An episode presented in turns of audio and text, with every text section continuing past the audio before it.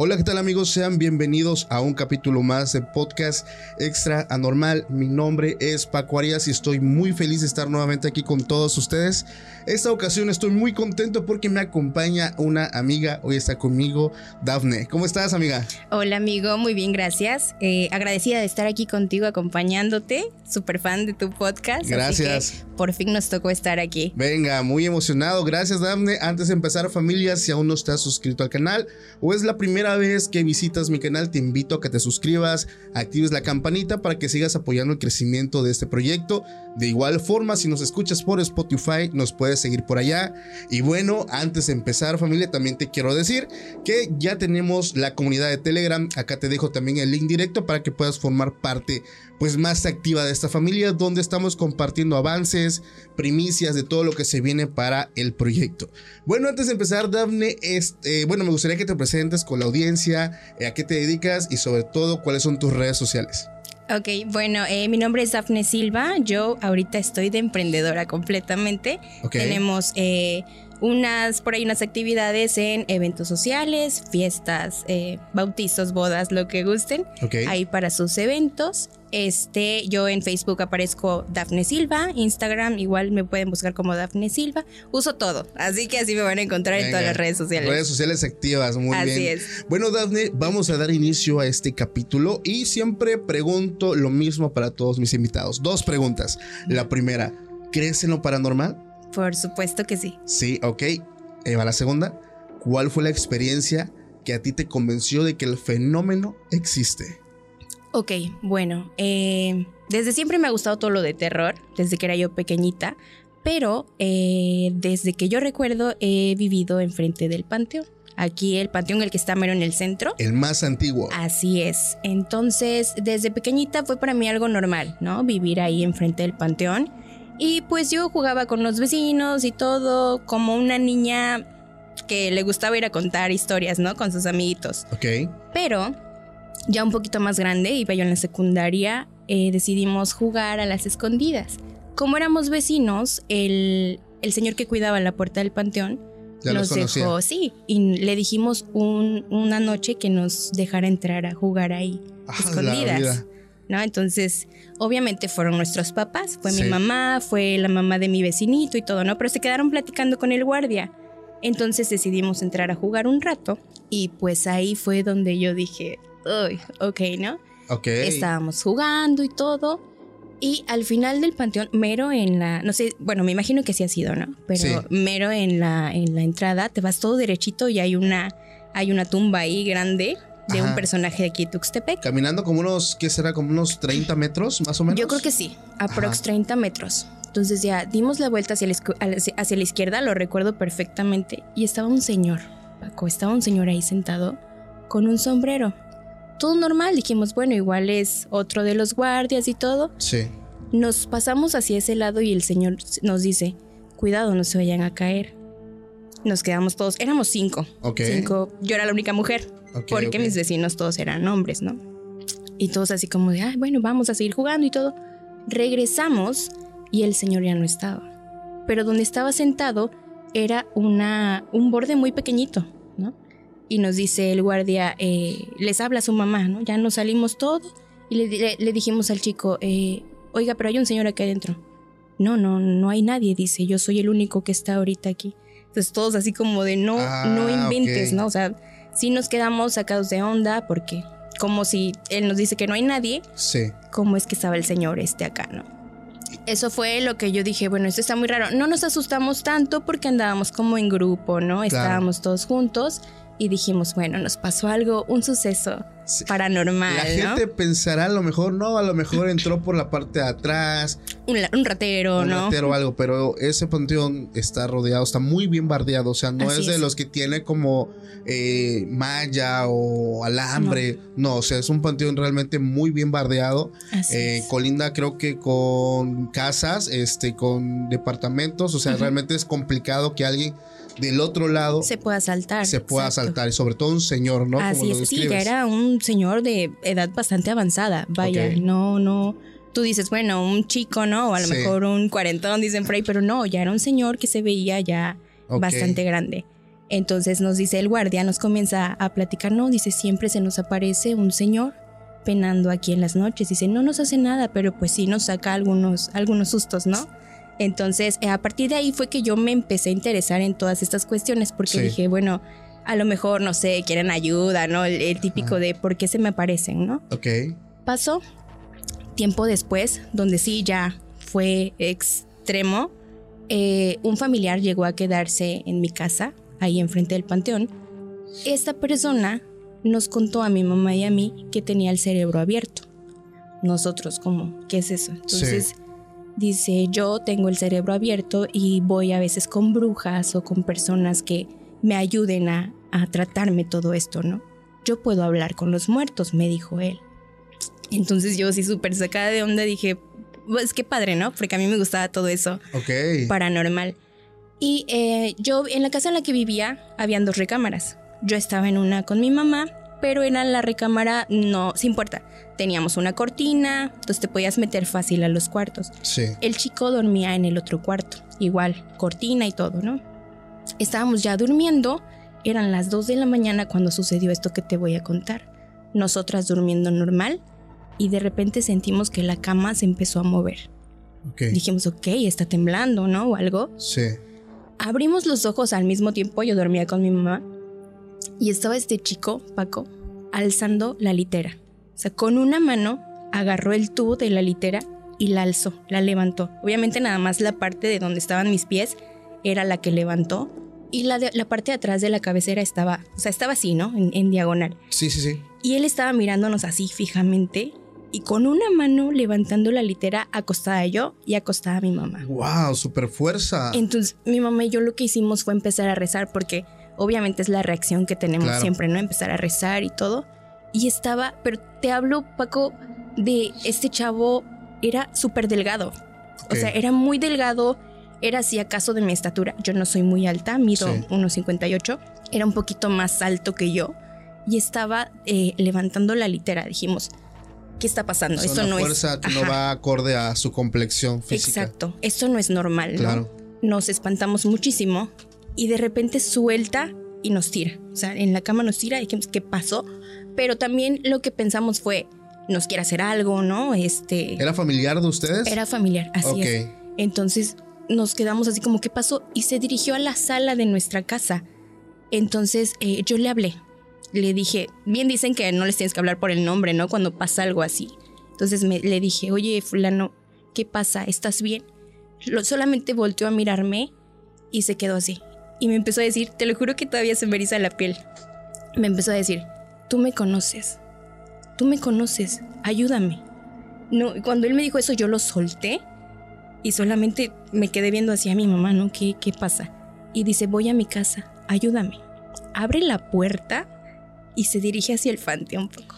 Sí, no era, no era una persona viva en el, sentido de que la persona que te hablaba sí. estaba ocupando el cuerpo. Así es. Como una vasija. Quiero entonces, Entonces, eh, nosotras en el temor de que estábamos las dos solas, eh, fuimos con los vecinos. Mi vecino, que los apreciaba yo muchísimo, les decía yo tíos, pero no eran mis tíos.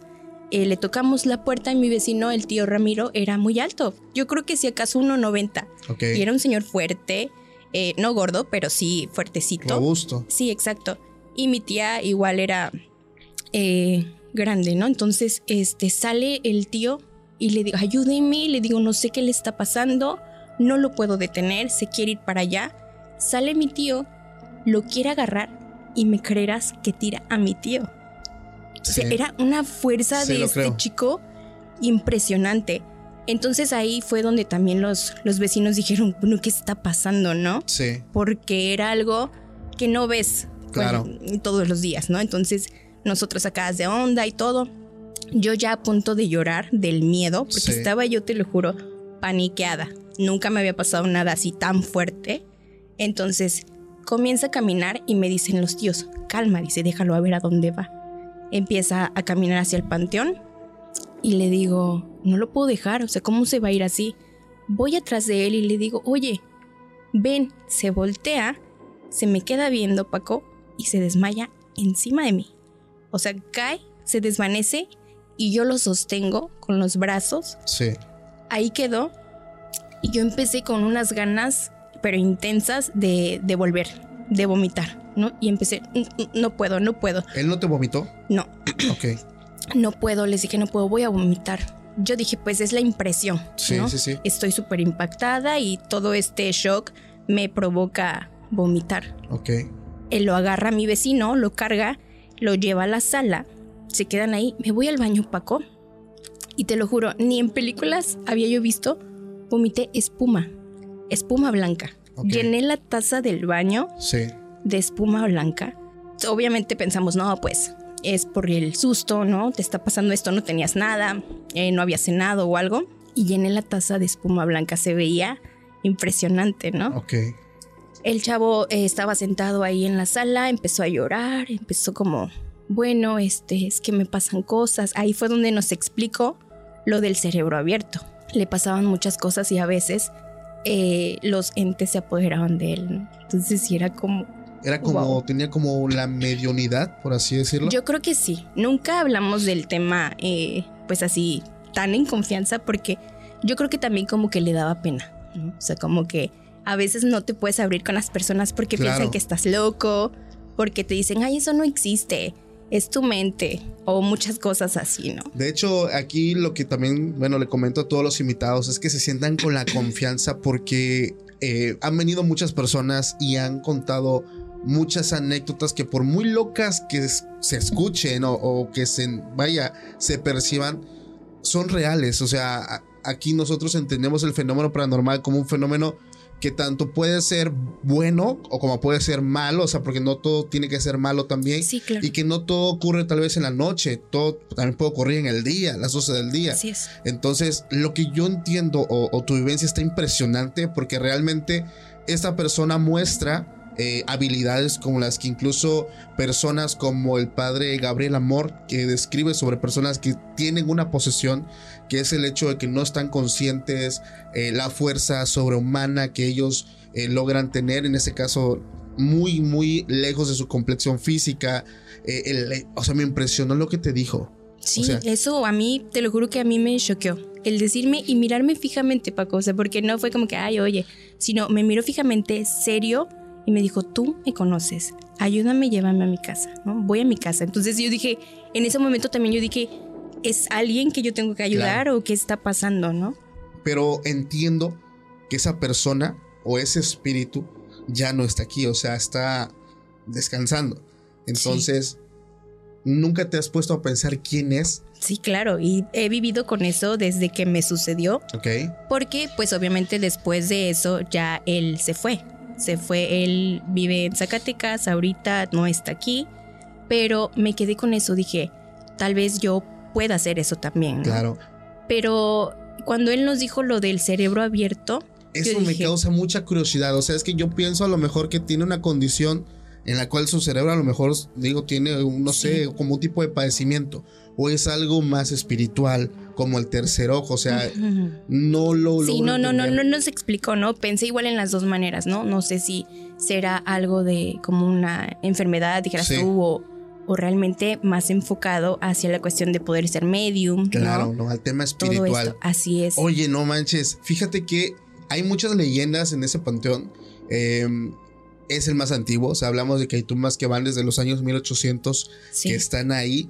Eh, algo que te haya pasado o algo que hayas escuchado acerca de ese lugar, porque hay varias que por ahí lo- no lo recuerdo muy bien, pero recuerdo una que es la de la tumba que se mueve. Ah, sí, sí la he escuchado. ¿Sí la has no, escuchado? no me, a mí no, no, no me gustaba eh, ponerme a platicar sobre las leyendas después de que me pasó esto, Claro. porque me volví una mujer muy miedosa, ¿no? O sea, ya era como. Yo lo busqué, yo, yo me echaba la culpa porque decía, Dafne, tú lo estás buscando, ¿por qué te metes a jugar a medianoche al panteón o por qué estás hablando de todo esto, no? Entonces sí, fui un poquito más cuidadosa en el aspecto de estar hablando cosas de terror y todo esto, pero sí me sé igual muchas historias contadas por el velador. Entonces, Era como, ay, Fíjate que algo que tienen estas personas es que ya los invité, pero no quieren venir. O sea, son historias que me dicen, es que sí tenemos muchas, pero no solemos compartirlas. O sea, como que ellas se los guardan. Y porque tengo entendido que eh, esto va como de generación en generación. O sea, el papá, el abuelo, el hijo, o sea, todos son panteoneros o trabajan de esta forma pero sí son muy celosos con, con sus vivencias. Sí, sí. y aparte, no, qué valientes. Imagínate estarte toda la noche ahí y no, no, no. Yo recuerdo mucho una que me contó el velador con el que nos llevábamos de la típica chica que se aparece, ¿no? Pero ella llegó llorando con él, que le habían hecho algo. Y él preocupado, había una caseta telefónica en la mera esquina de ahí del panteón, no sé si la recuerdas, donde está el gimnasio. Sí, sí, sí. Entonces, eh, dice que él le pidió que la esperara, lo esperara tantito, iba a conseguir una tarjeta para meterla al teléfono y que ella pudiera llamar a su, a su familiar. Sí. La chica lloraba, dice que lloraba, pero era una chica normal, o sea, como si yo llegara y le dijera, oiga, ayúdeme porque me acaba de suceder esto, ¿no? Entonces la quiso ayudar, se metió por su tarjeta y cuando salió ya la chica no estaba. No estaba. Por ningún lado. Y obviamente ya en la madrugada no es como que si te asomas enseguida ves a las personas, ¿no? Entonces, sí dice que eso lo, pues lo, lo, impactó mucho porque pues nunca había llegado alguien normal. O sea, una persona normal a decirle eso y desaparecer en menos de un minuto, ¿no? Entonces ahí fue como que... no tenía como que la apariencia fantasmal, o sea... Exacto, lo que, te esperas, blanco, ¿no? Transparente, mirada espectral. Exacto, sí, Me recordó mucho al de la Matlacigua, que también así se aparece siendo una persona física. Y algo que me causa también mucha curiosidad, Daphne, es que tanto por ejemplo, chicos que crecieron como tú, chicos y chicas, cerca del panteón, pues lo normalizan. O sea, no, pues yo voy y juego y, y la verdad se presta hasta incluso para ciertos juegos, ¿no? Como las escondidas, ¿no? La neta. Claro. se presta muy bien. El típico sueño, ¿no? De jugar a las escondidas en el panteón, pero en verdad era normal. O sea, era. Y jugábamos, así como dices tú, en el día. También, o sea, íbamos en la tarde este, a darnos la vuelta y todo, porque para nosotros era normal. Oye, ¿nunca hiciste algo más atrevido en el panteón? Por ejemplo, refiriéndome a jugar juegos un poquito más. No me atreví, pero mis vecinos sí. Sí lo hicieron. Sí lo hicieron y sí decían que les pasaban cosas extremas, ¿no? Entonces yo dije, no, no, aquí eh, voy a poner un alto porque sí, te digo, desde lo que me pasó que te acabo de contar, me choqué un poco, ¿no? Y aparte, pues ¿sabes? A partir de este suceso, yo eh, comencé con todo. O sea, comencé a ver sombras, comencé a ver personas, a escuchar a personas a mi lado. Entonces, pues cuando vives así, sí te, te sacas mucho de onda. O sea, tú sientes que eh, la interacción que tuviste con este chico eh, influyó para que tú pudieras despertar a lo mejor un canal que te permita sentir, ver, oír o, no sé, incluso leer cosas. Sí, a partir de ahí, para mí, ese fue mi antes y después en esta cuestión de lo paranormal. Después de esa vivencia que tú tienes, ¿cuál es la continuación que tú dices? Es que esto es desde que yo viví esto con ese chico. O sea, ¿qué te confirmó como que ese despertar de habilidad a partir de que tú estuviste con este encuentro con este muchacho? Sí, bueno, eh, poquito después fallece mi abuela eh, de una enfermedad, entonces, pues obviamente viene la cuestión de la depresión y todo esto, ¿no? Pero yo la escuchaba. Y van a decir, bueno, la escuchabas porque la extrañabas, ¿no? Y por esto y lo otro.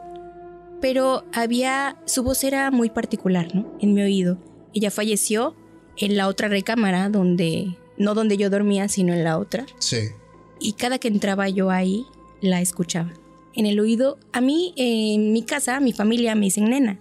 Entonces siempre era como un susurro, pero cerca, muy cerca de mi oído, así, nena, nena, y su voz, ¿no? Ok.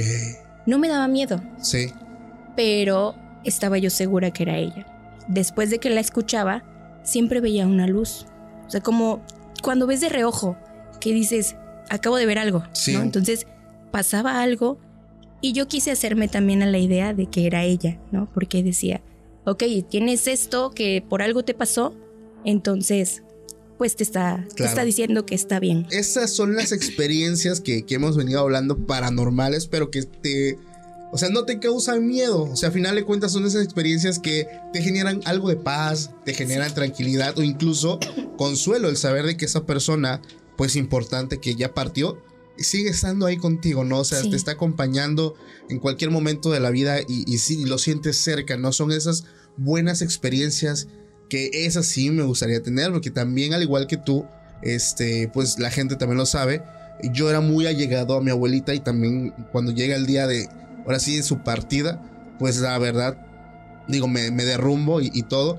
No he tenido experiencias con ella eh, después de, su partida, pero yo creo que me, me, hubiera confortado mucho haberla escuchado, ¿no? Decir mi nombre o algo. Este, pero qué lindas experiencias. Bueno, esa, esa, esa, qué linda experiencia. Sí, porque no manches, el estar cerca de una persona poseída, pues no. No, no, eso, tanto. Mira, ese es mi top, ¿no? Ya vivirlo así en en ese extremo, porque para mí fue, te digo, yo hasta la fecha rara vez lo cuento porque te digo, me ha pasado que amigos, ay, hombre, no, siempre encuentran una explicación científica, ¿no? Y se respeta. Sí, claro. Así como yo lo respeto, espero que respeten también lo que, claro. pues yo pienso que me sucede, ¿no? Entonces, eh, después de todo esto, bien, me pasaron esas cosas bonitas que dices, ¿no? Mi abuela y todo, pero a partir de ahí también comencé a ver muchas sombras personas, pero no puedo verlas eh, pues claramente, ¿no? Solamente es una silueta. La primera que yo pude ver fue el hombre alto, casi dos metros. Estaba en una esquina de mi cuarto. Solamente se veían dos puntos rojos, pero traía un sombrero. El hombre del sombrero. Así es. Yo cuando lo vi, eh, no...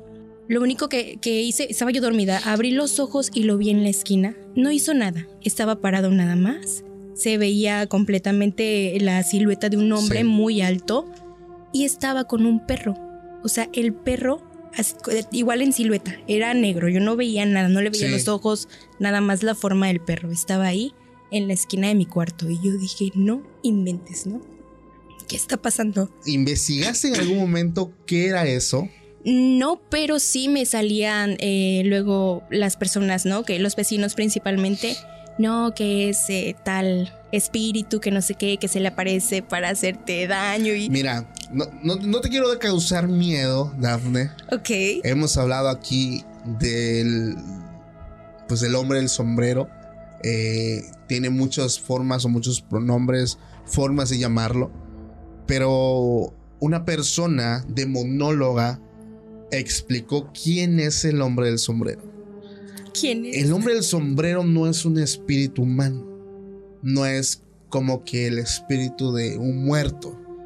El hombre del sombrero es un principado, príncipe del infierno. Estamos hablando de un, demonio, pero no un demonio como que mm, un demonio cualquiera, porque hay rangos incluso en, en temas, este, pues, demonólogos, donde hablamos de demonios, príncipes, que son aquellos quienes llegan a tener a su cargo legiones de demonios.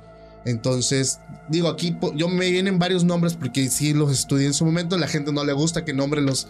Ahora sí que su, cómo, cómo se llaman. Sí. Lo omito, pero sí, o sea, te voy a decir por qué. Porque esta entidad es muy repetitiva. mucha gente, o sea, créeme que mucha gente lo ha visto. Lo ha visto. Claro. Lo ven, pero su característica o su forma de que saben que es el mismo es el sombrero. El sombrero, porque el sombrero puede ser un sombrero de bombín, puede ser un sombrero típico, un sombrero clásico, pero siempre es el sombrero, o sea, es lo que lo hace diferente a cualquier otra entidad eh, o espíritu o espectro, como lo quieran llamar pero me llama mucho la atención que tú lo hayas visto, sea, Y es que es así, no es que se te acerque o que te hable, o sea, simplemente está ahí.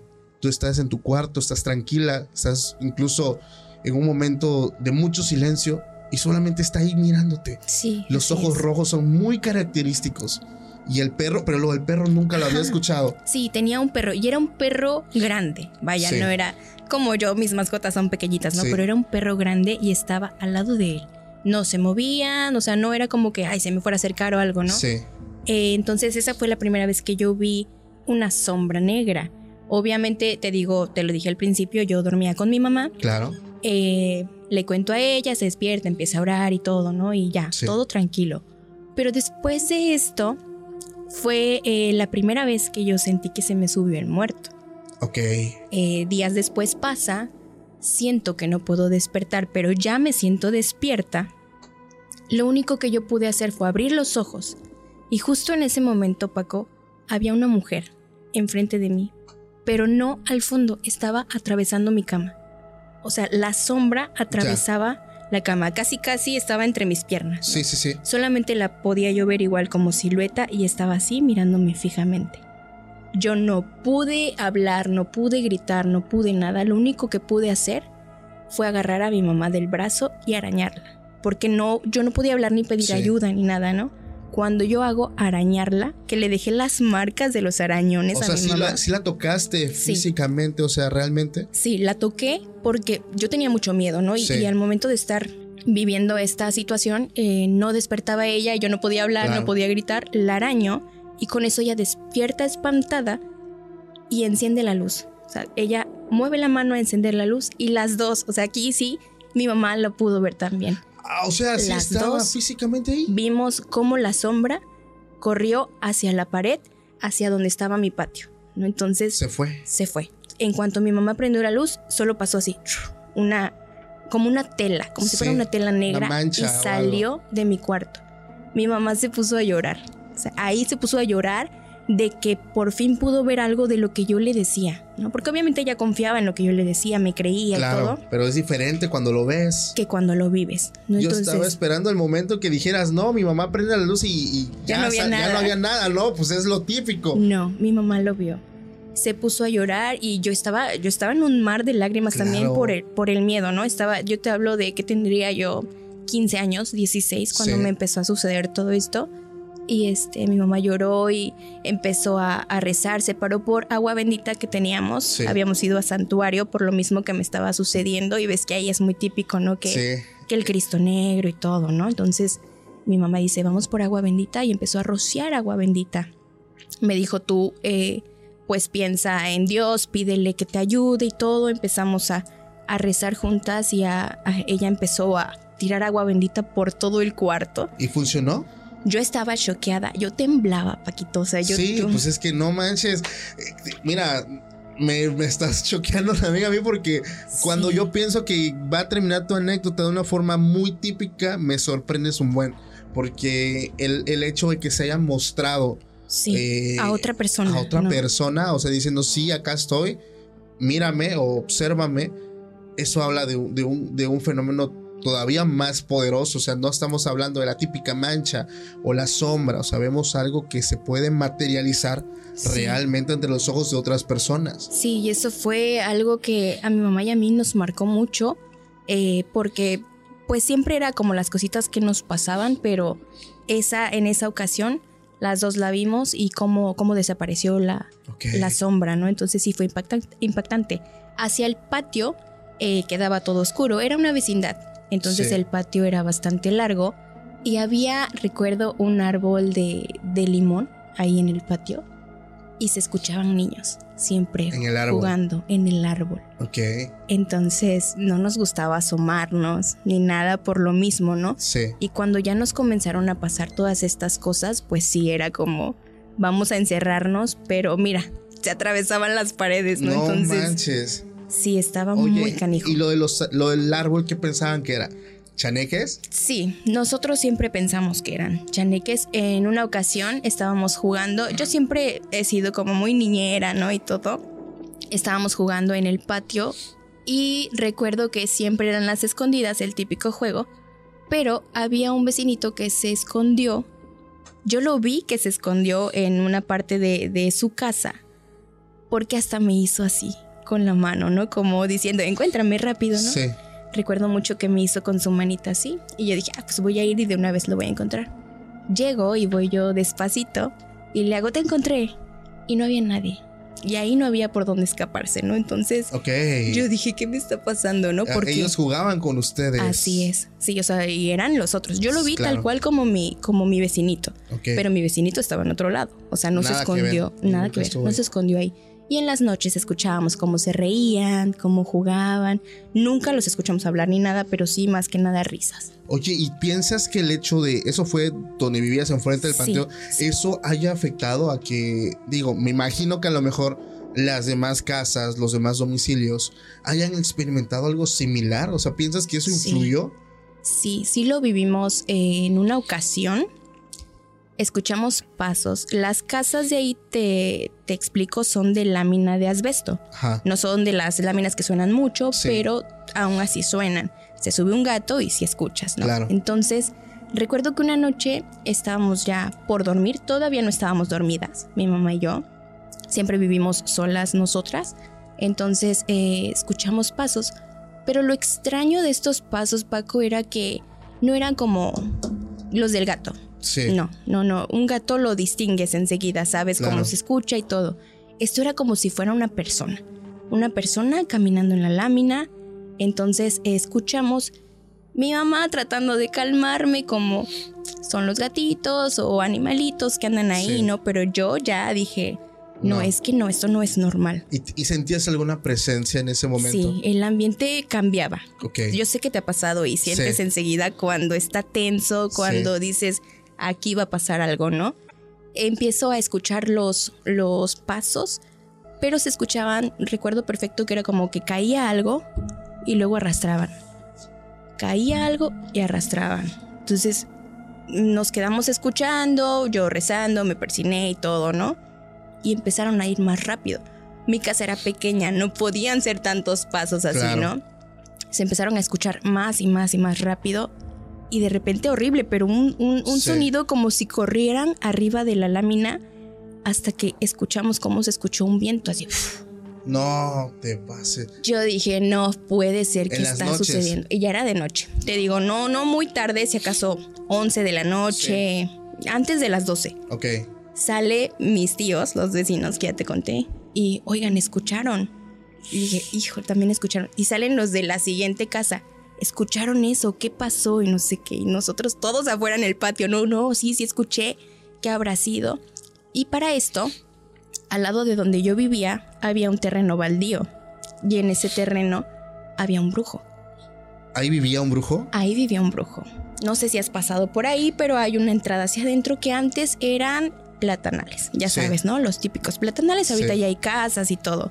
Pero antes estaban muchos árboles, era muy oscuro y ya a las 8, 9 ya se veía súper solitario, no había lámparas, nada. Entonces los vecinos enseguida, es el brujo. Es el brujo. Es este señor. Nahual, ¿no? Es Nahual. Ahí yo conocí lo de los nahuales también porque mm, pues no tenía yo, no estaba como que muy familiarizada.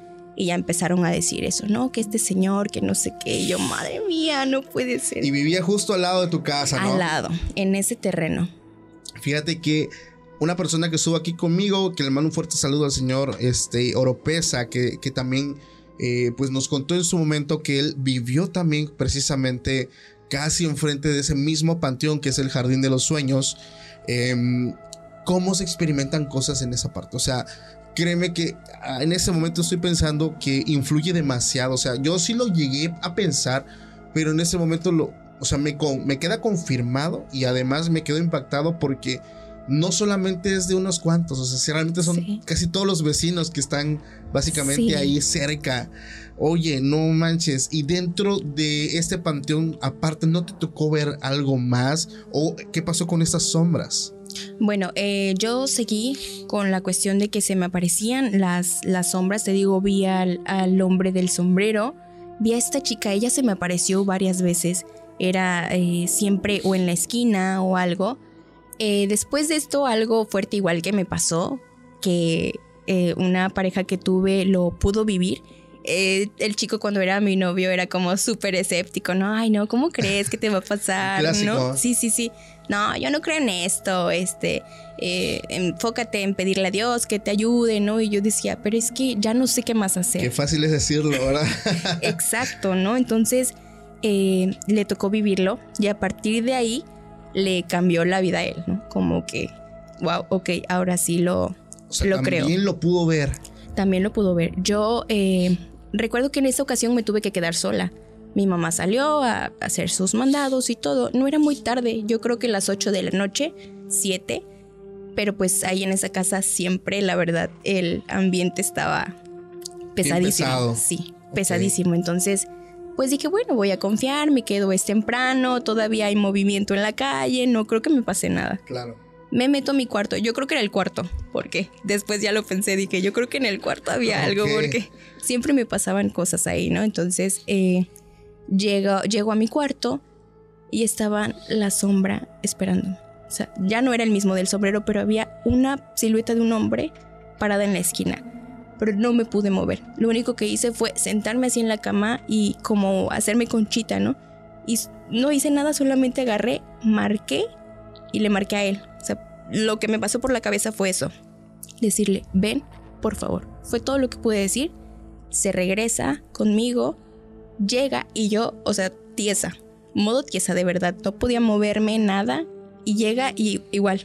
Se llega conmigo al cuarto y puede verlo, ¿no? Y yo, no puede ser. Me suelto a llorar cuando llega él, me abraza y todo, me dice, tranquila, yo te creo, ya pude verlo, entonces vámonos para acá. Se queda conmigo hasta que regresa mi mamá porque para él fue también como, él es güero, entonces se puso verde. no manches, es que las dos veces que se muestra e, es lo que me impresiona mucho, o sea, no es de que tú nada más lo veas, ¿no? Y los demás pues como que te dan el consuelo, pero no están convencidos a lo mejor al 100% de lo que estás viviendo. Sí, sí, sí. Pero lo vio tu mamá y lo ve tu pareja, o sea, eso es lo impresionante. Eh, yo creo, Dafne, no sé, a lo mejor estoy equivocado, a lo mejor eran espíritus humanos, algunos, que querían como dar tu mensaje o algo, porque... Recuerdo mucho que estaba hablando también con personas que se dedican a la mediunidad y ellos dicen que cuando tú estás despertando pues este don si así lo quieren llamar, eh, hay como espíritus esperando que alguien pueda darles un mensaje desesperadamente. Entonces, si en un montón de personas, una sola persona despierta, como que todos quieren, oye, por favor, este, hazme caso, ¿no? Quiero pasar este mensaje a mi mamá, a mi pareja, a mis hijos, a mis padres, este, y es como que un tormento también para ellos el sentirse acosados por el hecho de que uno dice, es que yo no quiero escucharte, ni quiero verte, ni quiero nada, o sea, yo no quiero nada con ninguno de ustedes. Pero es una forma, digo, a lo mejor yo así lo veo, ¿tú cómo lo ves? Sí, después lo pensé, fíjate, dije, yo creo que tal vez si empiezo a estudiar o, trabajar en esto que me está pasando, puede que lo pueda yo encaminar, ¿no? O desarrollar hacia un sentido de ayudar a, las almas. Dije, desde que siempre se me quedó muy grabado lo, del chico, lo de la primera historia, que me dijo, tú me conoces, ayúdame. Entonces dije, igual y aquí hay algo, ¿no? Algo puedo hacer, en algo puedo ayudar. La verdad, no, no, me, no me atreví. Eh, yo sí me volví muy miedosa, sinceramente. Eh, después de que me sucedieron todas estas cosas, sí, la verdad, tuve miedo ya como que de investigar o de meterme más en este tema porque yo no quería, porque yo decía, ¿por qué me está pasando? Y es que si lo hacías iba a aumentar todo eso, o sea, es la realidad, o sea, no creas que, no, o sea, el hecho de sumergirte completamente te iba a traer como consecuencia, pues, vivir esas experiencias todavía multiplicadas por no sé cuántas veces. Entonces, ¿por qué? Porque ya lo estás desarrollando, ya como que eso se vuelve parte pues de tu vida, aparte de tu día a día, el hecho de convivir con esas entidades. Y, me acuerdo de una anécdota que me gustaría contártela, porque tiene mucho que ver con esto. Esta chica eh, se llama Miriam y ella me contacta porque me dice que pues ella hace mucho tiempo eh, cayó en adicciones, pero era adicta al... Entonces eh, cayó fuertemente en esta adicción y me decía que pues para ella era sumamente normal eh, cuando estás en ese estado eh, influenciado por esta sustancia, vamos a llamarla así, eh, es normal ver sombras y percibir cosas. Entonces ella decía que estas alucinaciones las achacaba mucho pues a, los efectos, no a eso. Entonces, desafortunadamente entra mucho en este mundo de, de las drogas y empieza a percibir, a ver cosas pero ya se acostumbra porque ella no lo veía como algo paranormal. Ella decía, eh, son los efectos, son los efectos, no pasa nada. Entonces había momentos donde el estrés de la escuela, el estrés social, eh, eh, como hija, porque me comenta que venía de familia cristiana, que tenían iglesias, entonces ella no se sentía con la confianza de hablar con los padres y, y comentarles de su adicción. Entonces todo eso lo hacía ella incluso hacerse daño a sí misma. Pasó un proceso muy difícil, así te lo puedo resumir. El caso es que eh, el estrés estaba al full porque ella iba a entrar a la universidad, entonces decide pues meter más, ¿no? Para, para tranquilizarse. Entonces ella cuenta que un día estaba haciendo tarea en la cocina de su casa cuando de buenas a primeras lo mismo que le pasó a ti. Se le presenta una entidad. Eh, ella la describe como una entidad robusta, grande, que la estaba mirando. Entonces dice ella, yo me espanto a, primer, a primera vista, pero pues recuerde que es algún efecto pues de esta cosa, ¿no? Entonces ella sigue haciendo lo suyo, dice que se pone audífonos y pone música alta porque siempre hacía eso cuando veía esas cosas. Entonces pues ya se le olvidaba. Entonces se pone audífonos, pero ella empieza a escuchar que esta cosa se está riendo. se está riendo y está como haciendo ruido. Entonces ella se espanta porque ya esta experiencia está convirtiendo más fuerte a las que ella había vivido. En ese momento, este, ella trata de ignorarlo, pero esta cosa da un golpe muy fuerte en la cocina, o sea, llamando la atención. En ese momento ella se espanta porque está haciendo ruido. Ella pensaba que era algo producido a causa pues de su estado. Sale su, su hermano, no recuerdo si era su hermano o su hermana, de la habitación hacia la cocina y le dijo, ¿tú también lo escuchaste? En ese momento ella dijo, esto no es causa de, pues de, de, la sustancia que estoy yo ingiriendo, ¿no? Entonces me dice Paco, entonces las cosas que yo veía, no sé si eran o producidas por mi cabeza o realmente estaba viendo una entidad oscura. Entonces me dice que ya pasan los años, pasa el tiempo, se rehabilita, eh, le, cuenta a sus padres y la apoyan y logra salir de ahí, pero que todos sus amigos le decían que a lo mejor ella como que los creaba, o sea, como que ella creaba estas entidades por el hecho de estarlas pensando o estarlas sintiendo, ya como que les daba vida. El caso es que al final de cuentas ella no sabe si todo este tiempo convivió con entidades reales o eran entidades creadas por su cabeza, pero lo último le confirmó que al menos esa no era no era paranormal. Sí, o sea, sí fue paranormal y no era producto de su imaginación. Entonces me llama la atención cómo se manifiestan estas entidades como sombras. ¿Tú las seguiste viendo a partir de esos momentos o cesaron? No, no, no cesaron. De hecho, fueron eh, más seguidos y también ya comenzaban a pasarme cosas en la casa fuera de mi recámara. Eh, se caían los trastes, que tú dices, bueno, igual un ratoncito, ¿no? Sí pero no era normal. O movían cosas, o era como, pero es que yo estoy segura que aquí estaba, estaba en otro lado. Las típicas sombras que te digo que veía yo de reojo, y yo volteaba y era como, tranquila, no te espantes, algo pasó. O también cuando ya veía yo que pasaba alguien, o sea, que pasaba una persona en donde no pasaban personas, vaya, o sea, no, no era la calle, no era el patio, ¿no? Sino estaba yo así y, y lograba ver de reojo que iba alguien caminando, ¿no? Entonces también eh, comenzaron ya a pasar estas situaciones fuera de las sombras, donde me movían cosas, donde me tiraban los trastes, principalmente en la cocina. Era muy oscura esa cocina donde vivíamos y sí, eh, era como que algo que yo decía, no quiero prestarle tanta atención para no espantarme. Claro pero sí, sí me marcaban mucho, ¿no? Esas, esas experiencias. ¿Y piensas que esto como que se fortalecía, como que las experiencias iban aumentando? O, se mantenían neutras, porque me está diciendo, y luego pasó esto. Esto me recuerda al, efecto que, por ejemplo, mi amigo Samudio les, les, llama mucho el poltergeist, que es esta entidad que es muy ruidosa, tira cosas, azota cosas, con el fin de que tú la puedas ver o puedas percibirla. Entonces, ya estamos hablando aquí de pues de un fenómeno todavía más, más fuerte, más fuerte, ¿no? Que tiene la digamos que la fuerza de tomar objetos físicos y tirarlos, o sea, porque una había, hay personas que dicen que un espíritu no puede hacer eso. O sea, que no lo puede hacer porque es un espíritu, es energía. Pero hay personas que dicen que hay espíritus que logran alimentarse ya sea de tu miedo o alimentarse de alguna forma, se llenan de fuerza y pueden ellos hacer esto, incluso llegar a agredir físicamente a, alguien, o a sea, tocarte, a tocarte, a golpearte.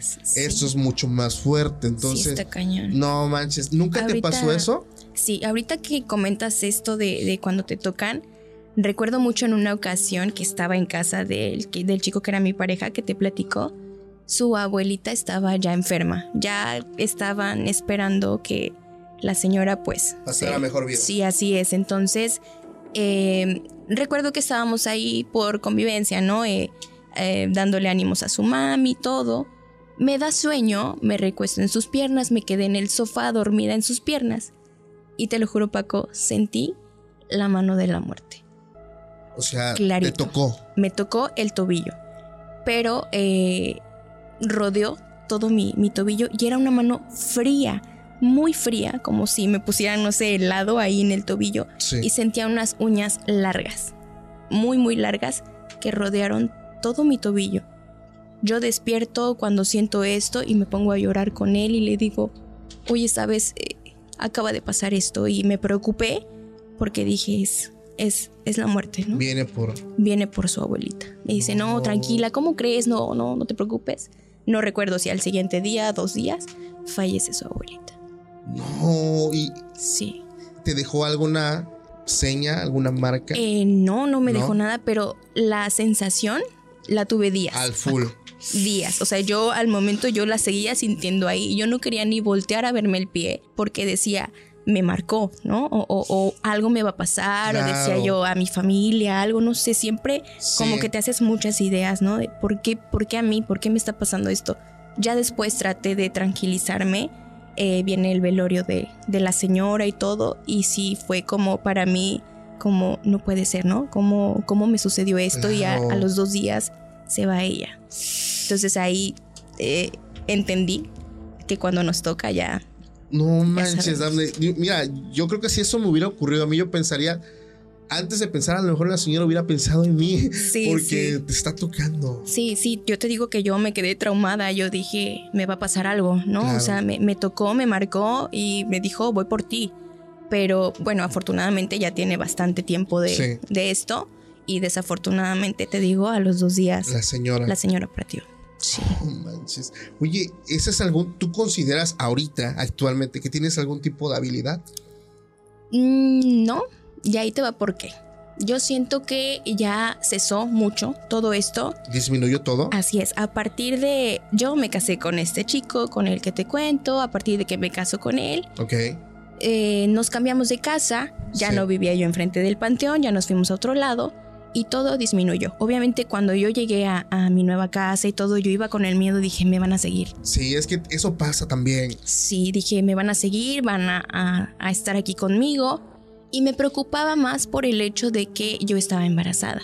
Entonces dije, no quiero que, que, me pase algo o que a lo mejor mi bebé eh, no pueda nacer, ¿no? O algo. Yo sí me preocupaba en este aspecto porque pues ya piensas por otra persona, ¿no? O sea, ya no eres tú. Sí, eh, y sí, eh, pues me enfoqué mucho en tratar de estar tranquila, no estresarme y todo. No me pasó nada en el embarazo, todo tranquilo. Eh, ya no se me manifestaron ningún tipo de, sombras ni nada. Pero nace mi bebé y ella hablaba siempre con una niña. Siempre. O sea, tú dices, bueno, son niños. Sí, sí, sí. Se imaginan cosas o el típico amiguito imaginario. La niña va creciendo y todo. Yo la veía que jugaba siempre con alguien.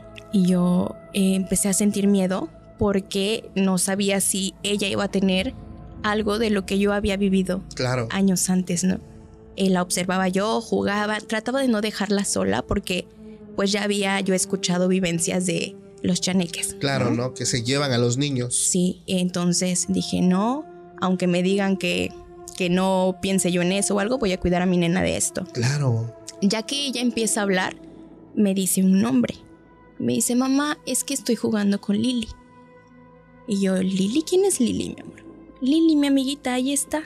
Y yo, no puede ser. Oh. Yo temblé en ese momento. Pero dije, a ver, tranquila. Y me dice, mira, y le, pasa un juguete. Obviamente no, no se veía nada, ¿no? Y le pasa un juguete y yo tranquila y le digo, ok, mi amor, juega con Lili nada más. ¿eh? Yo aquí voy a estar por cualquier cosa y todo. Pasaba, al otro día volví a jugar y lloraba. Recuerdo que en una ocasión lloró y me dice, mamá, es que Lili está enojada. Es que Lili se va a enojar si yo te digo las cosas. ¿Cómo? ¿Por qué? no quiere que yo te diga todo lo que ella está haciendo, dice, pero es mala. oh, no puede ser. Y esa tal Lily eh, la siguió hasta ya, yo creo, cuatro o cinco años, ya grandecita. Sí. Ella todavía veía a Lily. Nunca la, nunca le dije a ella, oye, mi amor, esto es malo o algo, ¿no? Claro. Pero yo, dentro de mí, dije, no puede ser, todo se me quitó a mí y se le pasó a ella. Ella lo está viendo. ¿Y yo ya no vivía, nunca la vi. Y yo ya no estaba viviendo estas experiencias con sombras, nada, no me pasaba nada. Pero tu niña veía. Mi niña, y era eh, exclusivamente esa niña que te digo. Yo le pregunté si era una muchacha grande. No, dice, es como yo. Una niña. Una niña. Una niña tal cual. Nunca vi la sombra de la niña, nunca nada. Pero eh, sí recuerdo el nombre, Lily, porque hasta la fecha mi hija ahorita va a cumplir 10 años y me dice, ay, a mí me hubiera gustado llamarme Lily. No se acuerda ella de que jugaba con Lily, pero el nombre lo tiene muy presente. Y me dice, mamá, ¿por qué me pusiste así? Me hubieras puesto Lily. O sea, como que influenció de forma inconsciente. Sí. No, man. Y así estuvo bastante tiempo, te digo, mi hija, como que con esta, eh, yo me imagino, no sé que era alguien que estaba al lado de ella, yo quería verlo de manera positiva, pero sí cuando ella me dijo que Lily se enojaba si me decía las cosas. era mala, ¿no? Y me dijo, Lily es mala, yo dije, no, tengo que hacer algo. De la nada, eh, mi nena me dice, mamá, es que ya no quiero jugar con Lily. Ok, le digo, mi amor. Entonces le dice mi mamá a mi hija, bueno, a ver, ¿y esa Lily qué? Dice, dile a Lily que si te sigue molestando o haciendo llorar, yo la voy a regañar. Y mi mamá seria, ¿no? Como enojada. Vamos a regañar a Lily, no sé qué. A partir de ese regaño Paco, Lily se esfumó. No se le volvió a aparecer a mi hija, nada. Ya mi hija no se acuerda. Sí. Pero sí fueron momentos tensos para mí y para mi mamá. Claro. Porque pues ya habíamos vivido todas estas experiencias que nos dejaron muy marcadas. No, pues imagínate. Y teníamos miedo, ¿no? Teníamos miedo de la niña. Y es que, como también lo hemos venido nosotros comentando, el hecho de la inocencia de los niños, la, pureza, llama mucho la atención. O sea, esa luz que ellos despiden, a final de cuentas, llama muchísimo la atención de entidades que que de alguna u otra forma pues buscan molestar, ¿no? O, buscan de alguna otra forma eh, estar presentes, hacerse presentes. El tema de los amigos imaginarios ya es un tema que también abordamos una vez en un capítulo exclusivamente hablando de ellos. Y no manches, Amne, hay cada anécdota que si tú te llegas a analizarlas, hubo un caso de un amigo imaginario que siguió a una niña hasta los 7 años. Wow la niña ya era una niña consciente, o sea, la niña ya no era una bebé o una niña muy pequeña de kinder, o sea, ya era una niña consciente a la que sus padres le decían, hija, no me acuerdo cómo se llamaba, ay, no recuerdo si era, no, no recuerdo, pero su amiga le decía, hija, tu amiga no es real no es real. O sea, ya sus padres le llegaron a decir, al principio sí era muy divertido, ¿no? Porque me cuentan ellos, ah, pues es que tu hijo es muy imaginativo, o sea, se, como que se alegran, ¿no? Que tengan mucha imaginación. Pero al grado de que esta entidad, porque era entidad, no era amigo imaginario, intentó poseerla, eh, y la niña presentaba fuerza. La tuvieron que agarrar con una colcha porque la niña aventó a su papá y la niña llegó a decirle, yo ya no soy, y, le dijo el nombre, yo, yo soy fulana de tal. Le dijo el nombre de la amiga imaginaria, o sea, fueron casos que se salieron de control, que terminaron en exorcismos, realmente en exorcismos, porque son temas fuertísimos. Digo, qué chido, qué buena onda que en tu caso desapareció así. No, sí, sí, sí. Porque si hemos aquí, nos han llegado anécdotas de, no de México, igual de todo el mundo, de cualquier parte de, del mundo, donde nos escuchan, donde la gente pues tiene la confianza y dice, es que el amigo imaginario de mi hija, así me lo pusieron en el correo, intentó poseerla. Entonces hay muchos casos también de viejos fantasmas. A lo mejor hay gente que llegaba a casas abandonadas o casas muy viejas que tienen historia, pero más allá de las historias, tienen eventos trágicos que tienen que ver pues con la muerte de pequeños y aún siguen ellos de alguna u otra forma eh, rondando, merodeando en otro plano y los niños cuando llegan los ven, los conocen. Pero lo asombroso es cuando por medio de gente ajena o vecinos le dicen, ah, es que ahí hace mucho tiempo pasó tal cosa, o sea, wow. Que coincide todo, ¿no? Y dices, no, pues. Ya conectas caos y dices, es que es el niño que en el año no sé tal le pasó eso. Entonces es por eso que mi hijo lo está mirando. Y en tu caso, pregunta, digo, no que no soy religioso ni nada, pero tengo una duda. Sí. ¿La bautizaron después o ya estaba bautizada o no estaba bautizada? Porque es lo típico. Ya estaba bautizada. Ok. O sea, yo, eh, nosotros la bautizamos recién, si acaso un mes después, ¿no? Tratamos de, la familia de mi expareja muy, muy religiosa, entonces llevábamos todo así al pie igual pensábamos eso, ¿no? Porque decíamos, es que tienes que bautizarla, porque no le vayan a pasar cosas. Las entonces, brujas, ¿no? sí, las brujas, los chaneques. Entonces, y cuando a mí me empieza a pasar todo esto, yo dije, bueno, eh, si Diosito no me está ayudando, vamos a ver dónde me puedo, dónde me puedo apoyar, ¿no? Y empecé a igual a, a, checar otras cuestiones, me decían ve con brujas o ve acá para probar fui también a la limpieza de chakras y todo esto, ¿no? Por, por lo mismo de que yo ya no quería estar viviendo esto. Pero donde sí fue mi, mi máximo fue con mi hija, porque ya me pues daba mucho, mucho miedo que a ella le pudieran hacer algo, ¿no? Claro, es como dicen aquí en México, ¿no? Uno como quiera, pero las criaturas... claro, por supuesto. o sea, ¿no? Ya cuando se meten con, pues, con el ser más amado, ¿no? Digo, quienes son padres, pues entenderán perfectamente, o sea, tú, pues como quieras, pero ya que se quieran meter con lo más preciado que tienes, o sea, aguas, o sea, ya realmente estamos hablando de un tema muy serio que ya no, o sea, rompe ya el paradigma de crees o no crees, o sea, aquí es no me importa, o sea, yo veo por el bienestar de él o ella, o sea, así de sencillo. No manches, Daphne, ¿alguna anécdota ya para finalizar esta noche de terror que nos quieras contar para cerrar? Bueno, yo creo que esta es muy común, pero ya lo viví, me pasó y me dio mucho miedo. Eh, pude verme mientras dormía. Has experimentado el desdoblamiento. Así es. Yo no lo entendía. Ahorita ya en estos tiempos tú sabes que TikTok y muchas redes te muestran este también este tipo de situaciones. Y yo cuando lo viví fue igual cuando estaba yo en este lapso de que me sucedieron muchas cosas, eh, pero veía todo azul. Azul. Ajá. O sea, yo pensé que me había despertado, que me levantaba, yo lo sentía normal, o sea, no era como que, ay, me está pasando algo raro, no, yo normal, me desperté, me levanto y yo me siento levitando porque la litera donde dormía, yo la veía hacia abajo, o sea, como si yo estuviera arriba, y la veía yo hacia abajo, y ahí estaba yo. O sea, estaba dormida y estaba mi mamá al lado. O sea, lo veía así, tal cual, pero en un color azul. Todo azul, como si le metieras un filtro azul que no se ve más que colores así azules y negros. Así lo veía yo. Me vi acostada, pero me sentía despierta. O sea, es, algo extraño porque... Ves a detalle las cosas. Exacto, y dices, estoy soñando, cálmate, cierra los ojos y despierta, ¿no? Yo los cerraba y volví a abrirlos y seguía esa imagen, ¿no? yo, no manches. ¿Cómo me está sucediendo? Dije, ¿me voy a quedar aquí? ¿O ya me morí? ¿O qué me pasó? ¿No? Entonces, también fue algo muy fuerte para mí porque no podía despertar. Entonces se siente cañón eh, poder observarte tal cual como estás durmiendo y decir soy yo. Y en ese trance o, en ese eh, en ese mundo, ¿pudiste ver algo? No, pero recuerdo mucho que estaba todo muy silencioso. O sea, nada, no. Por ejemplo, nosotros cuando estamos eh, en silencio se escuchan los grillitos, se escucha tu respiración, ¿no? Claro aquí no escuchaba nada, como si me hubiera yo tapado los oídos y no pudiera yo escuchar nada. Y lo, te digo, lo que tengo muy presente es el color azul. Yo volteaba, era mi recámara, volteaba a todos lados y todo era azul.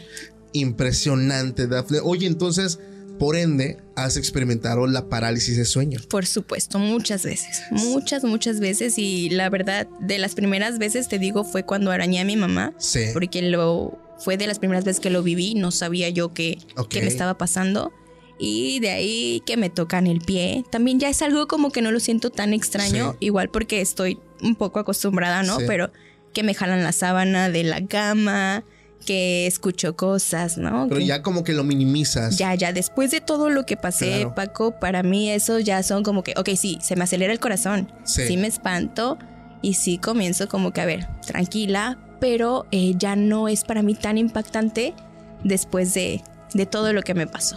Fíjate que eh, aquí quiero, digo, me vino algo a la mente, eh, esto no sé si sea real, pero una persona decía que cuando tú experimentas la parálisis de sueño, es porque cuando sueñas o cuando duermes, tu espíritu se desprende de tu cuerpo. Pero a, veces tú sientes que lo que soñaste, este, pues fue un sueño y ya. Pero esta persona asegura que no, que lo que tú soñaste, si estabas en un lugar o soñaste que estuviste, no sé, en tal lugar, realmente tu espíritu sí estuvo ahí.